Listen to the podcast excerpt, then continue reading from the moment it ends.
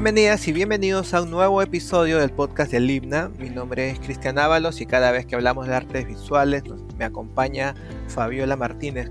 ¿Qué tal Fabiola? ¿Cómo estás? ¿Qué tal Cristian? Todo muy bien. ¿Cómo estás tú? Contento de poder retomar los podcasts por el Museo del Grabado, precisamente, porque hace ya bastante tiempo no, no, estábamos nosotros haciendo episodios sobre las exposiciones que tenemos en nuestro museo ubicado en la avenida Javier Prado, en Javier Prado Oeste, 4625 en la sede de La Molina. Y para esta oportunidad, hoy, hoy que estamos viernes 30 de septiembre, el último día del mes, estamos con la artista Augusta Barreda precisamente para hablar de la retrospectiva Conciencia Cósmica que estuvo en este espacio en el Museo de Grabado del 17 de julio al 17 de septiembre de este mes, hace poquito nomás terminó, y también ah, para hablar sobre el catálogo que salió precisamente eh, a propósito de, la exposición, el catálogo que siempre acompaña nuestras exposiciones bueno, me siento muy contento y muy honrado de tener la presencia de Augusta Barreda aquí esta mañana con nosotros. ¿Cómo está Augusta? Buenos días. Buenos días, Cristian. Buenos días, Fabiola. Encantada de estar acá y en este, este estas nuevas fórmulas este, contemporáneas de comunicarnos, de poder participar eh, de una manera más eh, abierta directa con el artista, porque de verdad que eh, entro bastante y recomiendo bastante y recomendé bastante la muestra y cada vez que entraba a copiar la, eh, el video maravilloso que han hecho, porque lo único que tengo es agradecimiento a todo el IGNA, porque me han hecho muy feliz estos tres meses. Y la realidad es que entraba y veía que habían como 800 visitas. Entonces, yo me sorprendí porque cuando uno hace una exposición, obviamente en un museo, uno tiene un mayor alcance a, todo lo que es la gente en general, la gente joven y la gente que, que es la que tiene que ver estas exposiciones y las que van a llegar siempre después a ser artistas en el futuro o no. Entonces, cuando vi 800, me dije, wow, ¿qué tal alcance? Ese alcance no existe cuando uno hace exposiciones individuales nunca. Y el alcance me ha dejado muy contenta porque siempre uno se preocupa. ¿Habrá gustado? ¿No habrá gustado? ¿Cómo es la sensación? el, contacto, imagínense con, con el mismo chico que va y ve y gente joven y se siente identificada. Yo, yo no escondo mi edad, tengo 68 años y, este, tampoco escondo que no sé mucho de, tecnicismos, pero sí tengo que valorar enormemente eh, el, medio, ¿no? El medio eh, para poder llegar a, todo el mundo y no llegar solamente a ciertas elites o amistades o solamente a ese nivel. y este podcast que me encanta, me encantó desde un principio, pero bueno, ciertas dificultades no lo pudieron, no lo pudimos realizar en, en el momento de la exposición. Estoy aquí feliz para poder este, conversar con ustedes, darles también mis opiniones y mis agradecimientos a todos los que me han hecho. Igualmente para nosotros eh, es bastante grato hablar con usted como ya lo había comentado y precisamente como ya lo, lo está diciendo, la señora Augusta Barreda, pues hemos tenido una espera, digamos, un poco prolongada para poder por fin hablar con ella esta mañana. Pero bueno, nos sirve porque ya tenemos en nuestras manos la, el catálogo que salió a propósito de la, de la muestra que estuvo hasta hace poquitos días, como ya también hemos dicho, en, nuestro Museo del Grabado. Y bueno, a, eso quería yo apuntar, a la obra, al, a, la, a la vista de toda la producción que usted ha tenido desde su, regreso al Perú a, inicios de los años 80. Eh, pero eh, antes de eso, ¿es la primera vez que usted graba un podcast, Augusta? Es la primera vez que grabo un podcast, sí. Además que me gusta el nombre podcast. es muy, es muy, es muy, es bueno porque estas son las maneras, así como la pandemia nos trajo el Zoom y nos trajo comunicarnos por WhatsApp, o sea, ahora eh, es una maravilla, eso es, una maravilla, ya uno no tiene que ir al médico, ahora el médico le hace su consulta en su casa, ya uno no, no hay que ir a hospitales porque son tan tediosos de todas maneras. Mira, yo te voy a contar una cosa muy, muy pequeña que ha estado, o quizás sea muy grande para la hora de la hora y por el nombre, que ha estado metido en mi, en mi trabajo desde que era principiante, en, eh, me fui a estudiar porque era la época de Velasco y entonces escuelas ni hablar, todo estaba cerrado, no había nada, muy pocas cosas estaban abiertas en el sentido ah, de arte contemporáneo, o sea, en la católica obviamente, porque era un, es una universidad, pero yo salí yo no me quería ir a Estados Unidos de ninguna manera, yo me quería quedar en Latinoamérica. Latinoamérica es nuestra fuerza, tenemos una fuerza enorme y los peruanos también. Tenemos una herencia cultural hermosa que siempre la observé, que a mucha gente, muchos artistas lo toman como una, como una, ¿cómo te puedo decir? Como algo de que fue y ahora no es, y hay como una competencia. Y eso se tiene que abolir totalmente porque nosotros venimos con toda la fuerza pre-inca en todo el sentido de la palabra. Ellos eran artistas, llamémoslo así. Y eran, eran artistas. Lo único que, como se comunicaban, eran a través de los telares, de la cerámica, de todo.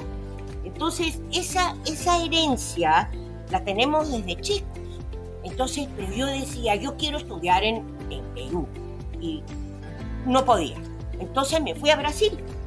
En Brasil, la exuberancia de la naturaleza que hay en Río de Janeiro y donde yo estudiaba, que era el Parque Lage, era increíble, porque nosotros en Lima somos desierto. Entonces, eh, había una, una, una cosa maravillosa, una simbiosis que me hizo en el momento de estudiar. Cuando estudio, obviamente todo el mundo, el que le gusta el arte, se va a informar, entonces me comencé a informar del arte, de los dibujos, de la, esto, de la pintura, de la escultura, aunque lo hice desde muy chiquita y siempre les cuento a mis amigos de que mi mamá me llevaba donde Suárez Vértiz a estudiar, a estudiar arte. Entonces la, la esposa que se llamaba Teresita, me, me, me, aupaba con niños, vamos a decir así, obvio, y hacíamos naturaleza muerta, y los mayores hacían el cuerpo vivo, cuerpo, ¿no? Entonces todos queríamos hacer los cuerpos, obviamente los calatos, y nos reímos un montón. Pero a la hora de la hora te informas, ¿no? ¿Qué es lo que quieres estudiar? Y esta escuela es muy abierta, muy libre, o se te deja escoger lo que tú quieres. Y cuando vi el grabado y fui a mi primera clase, me enamoré y, el, grabado es, es mi vida. Eh, esta palabra maravillosa que no lo se les he dicho todavía es parte de mi comienzo que se llama Cosmos. Cosmos. El cosmos ha estado en mi vida desde que yo hice mi primer grabado.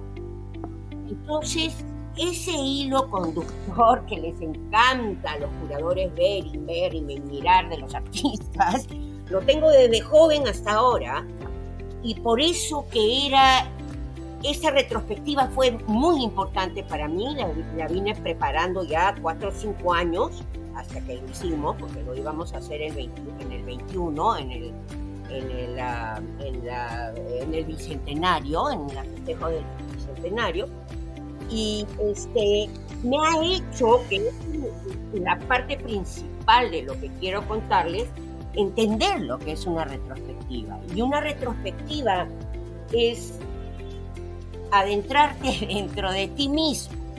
O sea, tienes que entrar, observar qué hiciste cuando tenías 18, qué hiciste cuando estudiabas, qué hiciste cuando ya tenías 25, los talleres. Yo, el grabado me jalaba, tenía que hacer taller. En Lima no había taller, terminé de, de estudiar tres años en Brasil como buena rebelde no quería papelitos ni nada, ni certificados.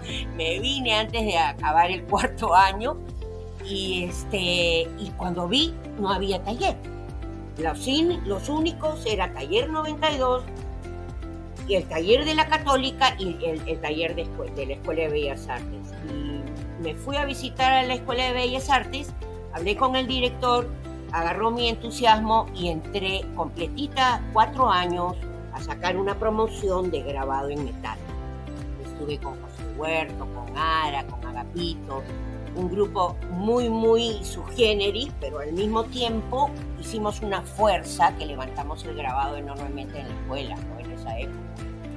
Y de ahí y el taller también fue lindo porque me di cuenta de que, de que los artistas profesionales eh, de mi generación para arriba, ¿no? Que muchos ya se han muerto, Dios mío, cómo se han muerto artistas en esta época y les, les, les, entrego mi retrospectiva porque con ellos fue parte de mi historia, o sea, ¿no? Los Islos, los Marta Vertis, Elida, Shinki, Elda, Shinki, todos estos artistas este, estuvieron en el taller, ¿no? Estuvieron haciendo grabado en el taller, muchos no sabían lo que era el grabado, y, este, y me dio una satisfacción enorme, porque lo que tenemos que hacer, y lo reduzco a un poco a esto, es entender muchas cosas de la vida que nos está haciendo pasar ahora, vamos a decir la vida, porque ahora ha cambiado todo,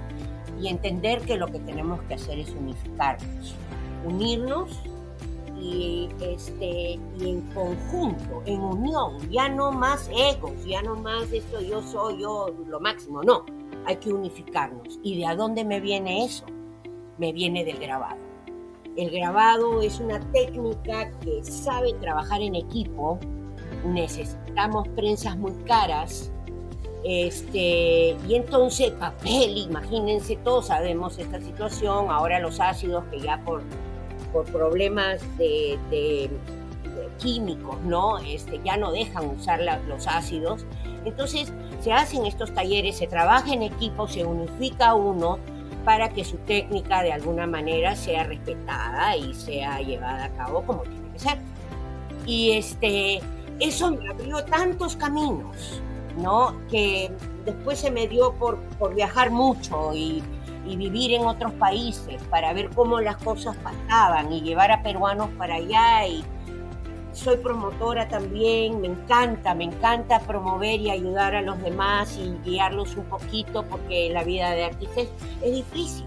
En Perú es peor todavía, pero la vida del artista es, pues, hay que ser un buen artista, hay que tener relaciones para poder exponer y no ser tímidos y normalmente los artistas somos tímidos, no, no tenemos esas cualidades. Entonces, este, les digo con todo el cariño del mundo que este, el artista tiene que seguir. El artista es un mensajero, aunque no parezca, no parezca que nos quieren, no parezca que nos necesitan, ni siquiera ponen arte en las escuelas, no nos dejan ser profesores, o sea, hay un rollo ahí metido. Entonces, la idea es que no dejemos de luchar, no dejemos de hacer nuestras exposiciones para que las nuevas generaciones nos vean, no dejemos de hacer retrospectivas este, para que se vea la historia de un artista verdaderamente desde el comienzo hasta el final. Y el ITNA, para cerrar este medio speech que he dado, este, el ITNA juega un papel sumamente importante y básico y necesario en nuestra sociedad este, cultural. Y este, les auguro muchísima suerte que abran más sedes. Ah, hay lindas sedes, ahora me han hablado en, en, Ica y bueno, en Trujillo siempre lo hubo y en todos lados que se pueda abrir. Van a tener mi apoyo. Yo en el me gustaría también este, darles a ustedes el regalo que me han dado a mí en estos tres meses. Vamos a ver si comenzamos a hacer talleres más importantes de silografía y en conjunto ¿no? de, grabado en metal para donar una, una prensa bien buena, línea y, que el grabado nunca deje de, tener actividades. Es porque el grabado llega a la gente y eso es lo lindo. A mí me da gusto sobre todo escucharla mencionar que ha habido una buena recepción en el público joven, sobre todo en los, en los talleres que se editaron en el museo. Eh, ¿cómo, ¿Cómo fue el intercambio que usted tuvo con este público? La, la, situación en, el, en, en, cuestión, lo que llamábamos este, visitas guiadas, fue muy, muy interesante. ¿ya? Em, lo que más ha sobresalido en el sentido de la, de, la, de la cantidad de gente que lo haya visto o no ha sido en la web. O sea, la gente ha entrado a la web ¿no? Y han visto el video, de lo cual es una maravilla. Quizás no hayan ido a la exposición, de lo cual, de lo cual también es valioso, ¿no? Porque ya las imágenes hablan y la contemporaneidad de las imágenes y de la manera de cómo llegar es, es, es fabulosa, por eso le digo. Ya, ahora, la gente que fue a las visitas guiadas fueron invitadas específicamente por mí, las invité y después otro jueves fue un grupo del IPNA, de lo cual fue sensacional, porque que haya una persona, que haya 10 personas, siempre es lo mismo, es a una persona, es un medio de comunicación importante. Entonces, este, yo soy una persona sumamente objetiva, sumamente positiva, y este, siempre va a haber una o sea, va a haber una respuesta ante una cosa que ha sido hecha de tal, con tanto amor y con tanta positivismo como ha sido esa retrospectiva, y le digo con todo cariño. Para los que nos están escuchando, la señora Augusta Barrera está haciendo alusión a la grabación, a mejor dicho, a la muestra virtual 360 que se encuentra también ahí en nuestra página mgibna.p que es la página del Museo de Grabado del Himna, en donde quienes obviamente se, perdieron la muestra que estuvo hasta el 17 de septiembre, o a los que lo quieran, la que la quieran revivir, eh, eh, se encuentra ahí esta, este registro de todo, el, de todo el espacio. Eso es lo interesante de ese tipo de videos. Ustedes, los, invito a que, a que lo vean cuando, cuando, cuando quieran. Y eh, obviamente ahí están los, los niveles. Les cuento les cuento, este, eh, mucha de mi vida ya la pasé en Venezuela. conocí Venezuela justo toda la época antes de Chávez y viví ahí durante dos años de Chávez. Y los primeros dos años que él fue muy suave y muy cariñoso con todo el mundo. Hasta que después de dos años comenzó a reaccionar y todo el mundo se sorprendió de lo que había pasado ya todo eso es historia, ya lo conocemos. Entonces, tengo muy buenos amigos. Hice una muy buena carrera, ahí comencé a hacer la escultura. O sea, lo que pasa es que como grabadora usaba las planchas y de ahí las planchas se fueron a la pared. La pared hice lo que llamaba colgantes y los colgantes terminaron en bronces y bronces terminaron en, en escultura tridimensional. Entonces, este, la situación ha sido tan importante de la web, ya, de la web del museo, que cuatro, cuatro críticos, hasta ahora que yo sé, pero yo sé que han habido más gente, han entrado para seguir. Tengo una amiga de Australia. Estos tres señores venezolanos viven en Caracas en este momento metidos en el arte, ¿no? Entonces, obviamente me dijeron, Augusta, ¿qué tal exposición? esto, esto tiene que venir a, Venezuela. Entonces le dije, claro que lo vamos a hacer, pero no fue porque yo les mandé el video, no, la gente entra a la web y, este, y es el honor de estar en esa web, porque la gente entra, busca y, y encuentra. Entonces, me han encontrado, me han mandado felicitaciones. Han, hasta la web tiene la entrevista que di y hablé y este y me encanta porque me río por lo menos me río conmigo misma, ¿no? Entonces, este, yo en ese sentido, antes que entremos al, libro, eh, yo esto no, no lo hubiera podido hacer si no hubiera sido por eh, Steve Castillo, por ejemplo, que hemos hecho una conexión muy, muy linda con Steve y muy directa y muy clara, porque yo soy una persona sumamente clara. Eh, y de ahí con Fabiola, Fabiola, este, no me voy a olvidar nunca su nombre porque mi íntima amiga del colegio se llama Fabiola, ¿no? Fabiola Martínez. Y los cuatro chicos del montaje que me dejaron perpleja. Porque yo he hecho mucho montaje, he hecho montajes en ferias, he hecho montajes en galerías y este y estos cuatro, Abraham Jiménez, Iván Astete, Sandro Barriga, Cristian Torres, son profesionales, son gente linda y que me han acompañado en esta muestra y que me han hecho muy feliz. Quisiera agradecer especialmente a ellos, especialmente que han hecho que eso sea realidad. Y los menciono y los tendré en el corazón siempre. Nunca me voy a olvidar de esta experiencia. Y este, ahora te doy el paso para ver, para hablar sobre el libro, que también ha sido una experiencia exquisita, exquisita. Sí, a nosotros no, bueno, a, mí en lo particular y aquí también creo que Fabiola puede compartir esta emoción que se haya acordado de los nombres de los, de los compañeros nuestros que han participado en el montaje. Es este realmente, eh, creo, no, no peco de mentiroso al decir que es la primera persona que los menciona así de manera tan detallada a todos ellos, ¿no? no solo al equipo en general, sino a cada uno. Y se agradece igual el gesto, ya le, Espero que los compañeros lleguen a escuchar este episodio, si no, igual ya se los estamos haciendo saber.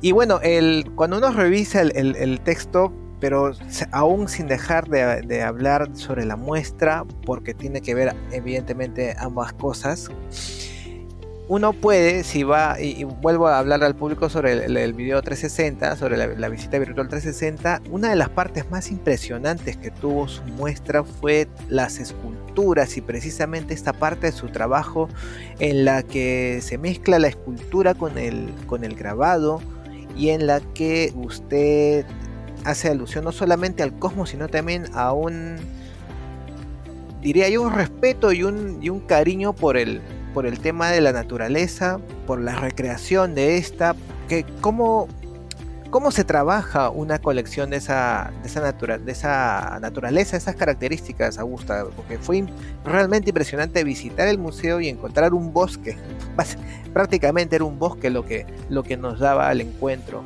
en ese espacio. Así es, este, les voy a contar, con orgullo, toda esa serie fueron, fue hecha más o menos en unos 18 o 20 años de los cuales son los que ya yo estoy en Lima, después de haber vivido entre Nueva York y Caracas.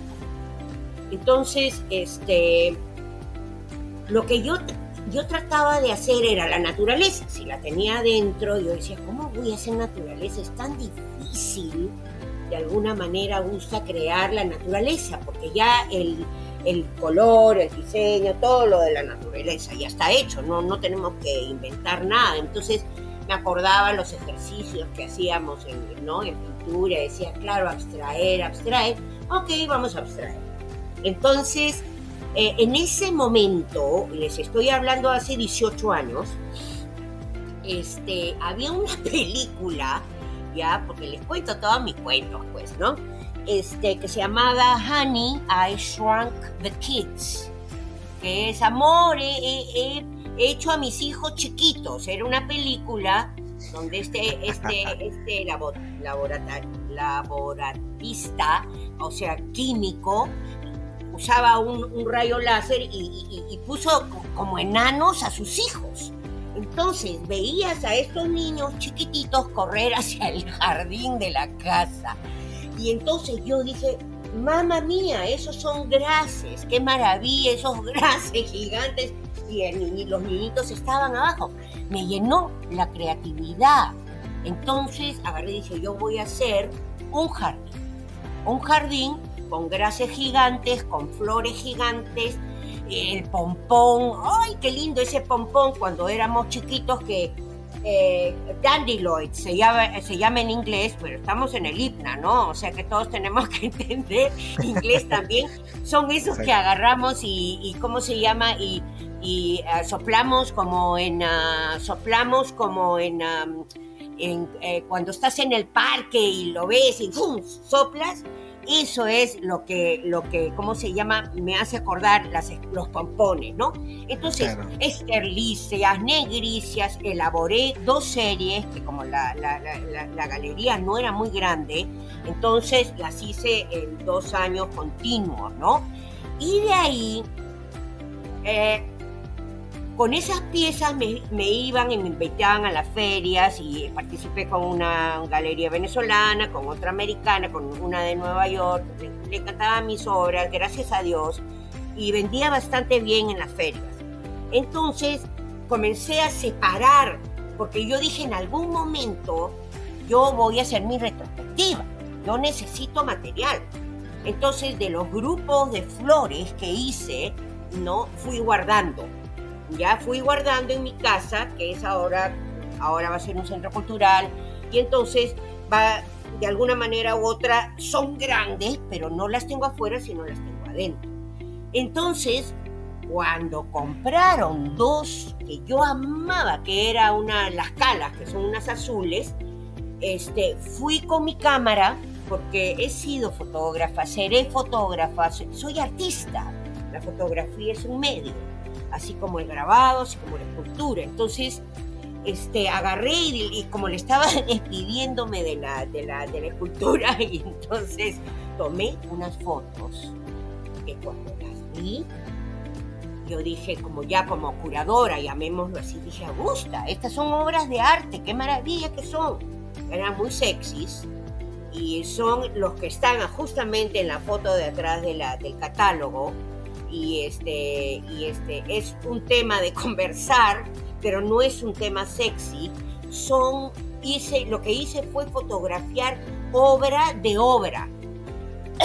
Entonces, se hizo esa simbiosis, perdón, en mí, y este, esta obra le tomé la foto, de lo cual salió otra obra y otra exposición de las fotografías de la obra, que están en toda la parte de arriba, que son las rojicias, y de ahí al fondo montaron este maravilloso mural, llamémoslo así, con otra de las fotografías que le dio mucho impacto a la, muestra. Entonces, este, estos 20 años, madera peruana, como, como, como siempre me ha gustado eh, contarles a la gente, es producción peruana, este, diseño peruano, manual peruano, o sea que son obras que hice en el Perú, dedicadas al Perú y comparto todavía esta línea de esculturas porque sigo haciendo flores y sigo haciendo ya escultura en madera, porque es un elemento que uno puede trabajar hasta que sea mayor, porque a la, hora de la hora la, piedra es muy fuerte y la madera es ideal para la escultura. Entonces valoro mucho la madera. Eh, yo siento que son eh, seres vivientes las maderas, inclusive hasta que las cortan y para no pintarlas y, hacerlas planas o plásticas, llamémoslo así, este, decidí teñirlas. Entonces estaba en Nueva York, tenía el taller en Nueva York y me compré unas, unos tintes que son la maravilla de afuera, este, conseguir todos estos materiales y las teñí. O sea, todas están teñidas Todas este, sí fueron laqueadas, pero mate, para que no den el brillo, que no me gusta. Y son mi bosque cósmico, que ahora me ha puesto otro reto, porque ahora las voy a poner en la fundación y las voy a poner en, este sitio, que más adelante ya vamos a, invitar a la gente a que venga por aquí en, San Isidro, frente al mar. Pero ah, yo les digo la verdad, eh, yo, yo tengo que ser muy honesta con ustedes. Yo soy una persona que piensa en los demás. Y este, cuando me dijeron, Augusta, no has hecho el podcast, me dijo mi amigo, entonces le digo, no, no, no he hecho el podcast todavía. Entonces me dijo, ¿te lo han ofrecido, no? Sí, le dije, lo podemos hacer todavía. Entonces dije, yo quiero agradecer a través del porque sé que lo van a colgar en la web y en la web va a ir la gente y ahí van a escuchar y obviamente quiero agradecerlos a ustedes, por eso hice cuestión de, no es mi memoria, tengo pésima memoria, pero este, lo escribí todo y los nombres sí son directos porque de eso se trata, de agradecer directamente a las personas, ¿no? Sí, justamente aquí tengo en mi poder el, catálogo retrospectiva Gustavo Reda, Conciencia Cósmica, que, que, salió. Y reviso que a lo largo de su trayectoria artística usted ha tenido muchas decenas eh, de exposiciones colectivas, individuales, o sea, y que el nombre suyo se ha paseado, llevando no solamente su nombre, sino creo que también el nombre de nuestro país a lo largo del, y ancho del planeta. ¿Qué, ¿Qué, siente en este punto de su vida, Augusta, sobre, sobre eh, su arte? Cuando estaba de profesor en la Escuela de Bellas Artes, eh, había un, entrevistador, quizás ustedes son muy jóvenes, que se llamaba Pablo de Madalengoy. Y él hacía. Claro, sí, lo recuerdo. En blanco y negro estoy hablando, ¿ah? Pero no, después vino el color, obviamente. No, no esto, esto, no fue tan tarde. Pero, Pero este, a Pablo le dije, éramos amigos, la verdad y este, comíamos juntos o salíamos juntos o estábamos siempre ahí y este, Pablo me dijo te tengo que hacer una entrevista, voy a hacer un, programa sobre el futuro del arte en, el Perú y quiero entrevistarte a ti habían bastantes otros artistas y después lo concretó en siete y fue un lindo programa. Y ahí le dije a Pablo, mira, los peruanos contemporáneos tenemos que luchar a favor, porque nosotros tenemos el arte adentro, por nuestros ancestros.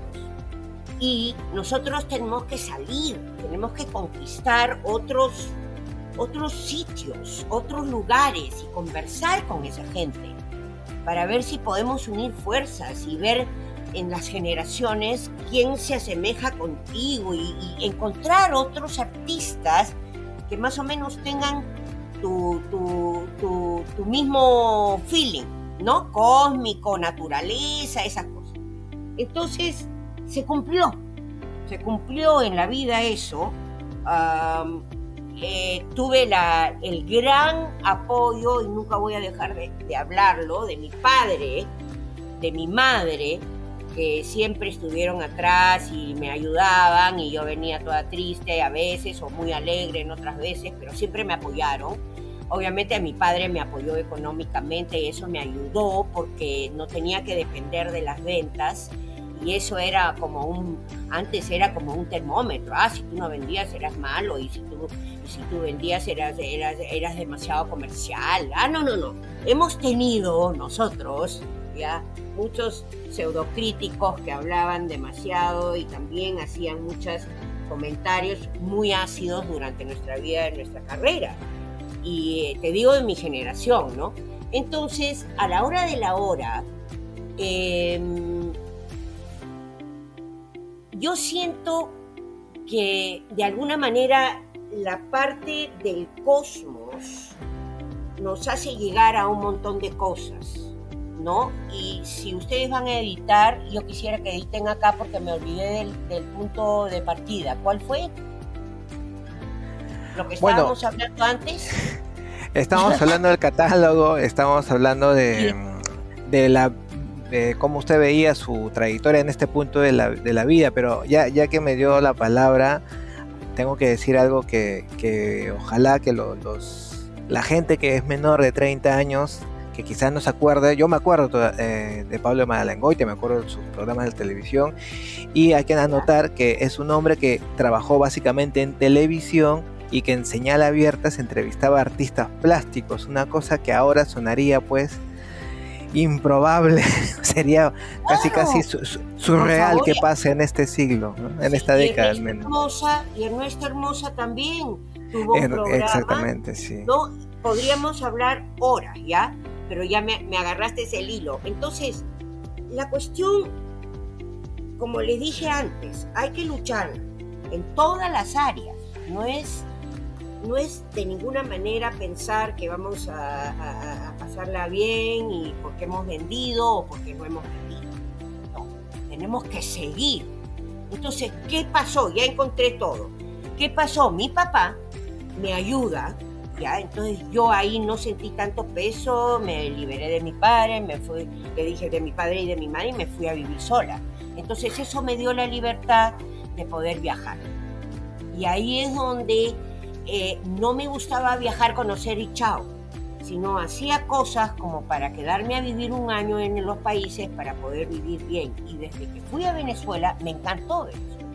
Y lo dije dentro de mí. Dije, algún día voy a venir a vivir acá. 15 años en Venezuela.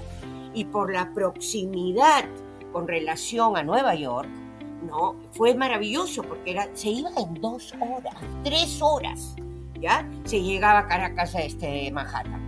Entonces, la proximidad me hizo viajar, después entender de que también las cosas buenas pasan en Europa, entonces en esta parte de mi vida ahora me voy más a Europa, ya no voy tanto a Estados Unidos, este, y ah, dentro de todo la, la idea es que todo el mundo es igual a la hora de la hora, y entonces el encontrarse en este momento de mi con generaciones que hacen lo mismo que yo ya ni me sirve.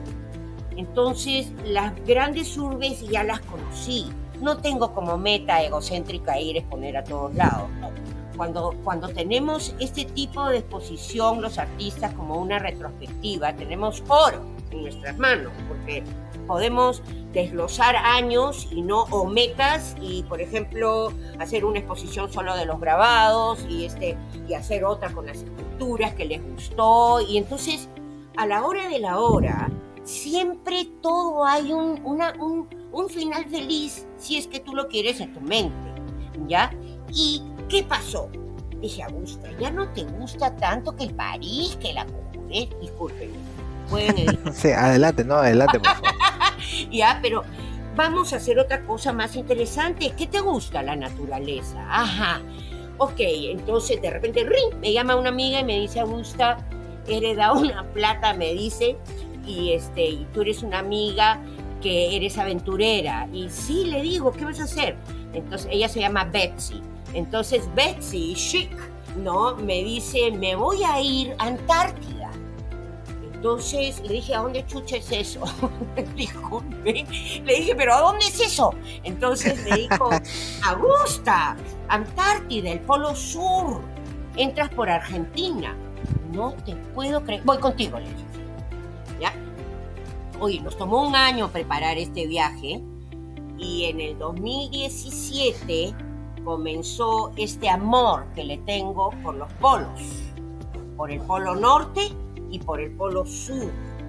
Entonces, una vez al año, de todas maneras me voy arriba. Ya en la parte de arriba del norte ya he estado en Islandia, ¿no? He estado en Noruega y pronto a viajar a, Svalbard, que es una, es una isla, Groenlandia está por ahí también, y me he vuelto una, pues, una, una viajera de la tranquilidad, Em, en mi vida también tiene que ver mucho que en, este, en estos eh, cinco o seis años ha cambiado mucho mi vida, estoy dedicada un poco más a mi vida espiritual, a leer los libros que no leí en el momento que se tenía que leer y ahora estoy investigando mucho sobre nosotros, los seres humanos, nuestro comportamiento y la vida y, y la religión y todas esas cosas que están pegadas a nosotros. Entonces, los polos especialmente el Polo Sur, que lo tenemos aquícito nomás, ¿no? Porque te vas por Buenos Aires, entras a un lugar maravilloso que es la punta de Sudamérica que se llama Ushuaia, y por ahí agarran los barcos que te cruzan estos canales que se mueven como locos, y, este, y llegas a Antártida a un, a un punto en el sur donde hay bastantes islas, y son, y son, son, es, es, el paraíso, la gente tenemos que ir antes de morir, porque yo, yo te digo que la paz que hay ahí, porque no hay nada, no hay nada, no hay ni seres humanos, solamente hay pingüinos, lobos marinos y las adorables ballenas que yo me muero por las ballenas. Entonces, toda esa energía ya la, la, quería expresar en, en, el último, en la, última, en la última pieza que, que, estaba en exhibición que se llamaba Energía. La instalación de los paneles con luces y, y fotos que se encuentra. Exactamente. porque cuando uno ingresaba a ese espacio, dentro de todo el espacio del museo, era como que un submundo en el que te centraba y solamente te, te hacía ver qué podías, este, qué podías lograr si estuvieses en un espacio completamente vacío, en todo, por así decirlo, en todo el frío, y ver este, los colores, en este caso, que, que retumbaban alrededor, que eran con las luces, hacían que tengas como que una sensación un poco, no, no, no tanto extraña, sino una sensación distinta a la que normalmente uno tendría cuando ingresa a, una sala de exposiciones. Sí, este, hasta yo me asombré. Pero, ¿qué pasa con Energy? Energy representa la luz y el bullicio afuera, ¿no? Con las lámparas que hice para esta compañía Full Art. Y este, esas son lámparas, imagínense que después las recompré y entonces las, las monté y a la hora de la hora, lo de afuera son las luces, porque nos caracteriza la noche un poco, la bohemia y las cosas. Pero adentro has agarrado súper, súper Fabiola, porque este, de verdad que lo que yo trataba de hacer es lo que, lo que te presenta, ¿no? Yo no invento nada, o sea, clic, clic, clic. Cuando vi este, era un, parecía un país, pero era un iceberg y este enorme, enorme, enorme, enorme, enorme, tenía estas puntas y estos colores en dentro del blanco. Y nos llamaron a todos y salimos todos, éramos como 150 personas y salíamos todos y mirábamos esto y de verdad que te alimenta de tal manera el ver blanco. Hay muchos que no, hay muchos que son unos locos que no aguantan el blanco y dicen, no, yo no quiero la tranquilidad, yo quiero la locura, ¿ya? Pero los que estamos ya listos, buscándonos nuestra vida espiritual, adentrarse en uno mismo, como dicen nuestros, nuestros seres serranos lindos, adentrarse, pues mamacha. Entonces hay que adentrarse, hay que adentrarse, encontrarse y ser más felices, porque se nos vienen momentos difíciles y hay que estar preparados. Entonces, cada vez, ya he ido tres veces, imagínense, al, al, al sur, ¿no? Este, y lo que voy, lo que, lo que notamos y lo que vemos, porque la compañía trabaja con National Geographic y National Geographic eh, te hace sentir como que si estuvieses en la, en la universidad, porque cuando sales, sales con este frío horroroso. Y ves todo esto blanco y tú dices, calla, no quiero saber nada. te dejan solos para que tú estés contigo y cuando tú regresas te dan tus tragos, te chupas tus tragos y de ahí te enseñan lo que has visto. ¿Ya? Porque si has estado demasiado emocionada, meditando, lo que sea, te enseñan la foca, cuántos, cómo son, y ves todo esto como en colegio, ¿no? Y te sientes muy rica y nutrida culturalmente para que sepas hablar sobre el asunto. Y este, yo dije, yo no voy a hablar sobre el asunto, yo lo voy a mostrar. Y una parte de esta exposición es este iceberg maravilloso que representa la paz que quiero que nosotros tengamos dentro de nosotros mismos, ¿ok? Porque afuera la cosa está caótica, eso sí, afuera está caótica. Y este, ¿y qué, qué pasa? Con estos comentarios como los de Fabiola, que me han encantado, yo voy a nutrirme más este, con los comentarios, porque obviamente voy a regresar ahora en diciembre y voy a llevarme mis otras cámaras, voy a trabajar mucho para hacer una exposición bien informativa acerca de lo que tenemos al sur de nuestro continente y orgullo de, nuestro, de, nuestra zona, ¿no? Porque somos los únicos que accesamos esa parte de Antártida, aunque está invadido por rusos, chinos y todo, tienen sus bases ahí porque hay mucho movimiento cósmico, mucho movimiento cósmico y la gente, eh, ahí es donde me inspiro, ahí es donde me lleno de toda esta energía cómica y la traigo a, a, trabajar en mis talleres. Ay, qué lindo. De verdad que me están haciendo revivir momentos muy bonitos. Gracias. De verdad nosotros estamos, nosotros también estamos muy agradecidos con su participación esta mañana, doña Augusta, y y claro, la, Antártida siempre va a tener esa fuerza magnética sobre la imaginación de todos nosotros y, o bueno, también, ¿por qué no decirlo? El interés económico de algunas otras naciones, ¿no? Que ven ahí una reserva que, bueno, ya eso es, otro tema, otro tema. para otro, otro podcast incluso. Sí, otros podcasts para cuando hagamos la exposición. Nosotros estamos, nosotros estaremos a la espera de ese trabajo maravilloso. Ya, ya incluso ya me, dieron ganas de viajar para el sur. Sí. Por lo menos, por lo menos a Ushuaia tengo que llegar. Eso está en mi lista, en mi lista de pendientes. Y una vez más, eh, yo le agradezco bastante en nombre del himnal su participación en este podcast que nos ha, nos ha alegrado esta, esta fría mañana de, de septiembre, la última del mes, dicho sea de paso. Y para los que nos oyen, pueden revivir la muestra de Augusta Barrera Conciencia Cósmica, la retrospectiva, en nuestra página web del Museo del Grabado mgimna.pe. También pueden escuchar este podcast ahí en, nuestro, en esta página web. Y recuerden además que el museo queda en nuestra sede de Himna La Molina, que queda en Javier Prado Este 4625. Bueno, eso sería todo. Antes de, cerrar, eh, el libro eh, al final ah, me ha dejado boquiabierta, es precioso, es justamente lo que a mí me hubiera gustado. Quiero agradecer enormemente a, Luis Muro, que me ayudó mucho, a Carmen Cifuentes, que he conocido una gran persona y una gran artista, Manuel Munive, Manuel me conoce desde, desde que yo llegué a Lima y ha, ha sabido este, seguir mi carrera y, este, y lo aprecio y lo quiero mucho. Gracias Manuel. Y no dejo de agradecer a Elida Román que en un momento estuvo con el equipo en, el montaje de la sala. Muchas gracias Elida por todo y gracias a todos ustedes, a todos ustedes que han hecho que esto sea realidad y no, nunca vamos a dejar que esto se pierda, sino que vamos a seguir y vamos a tratar de dejar bien en alto el nombre del Perú. Muchas gracias por eso, Augusta, y con nosotros será hasta un siguiente episodio. Hasta pronto.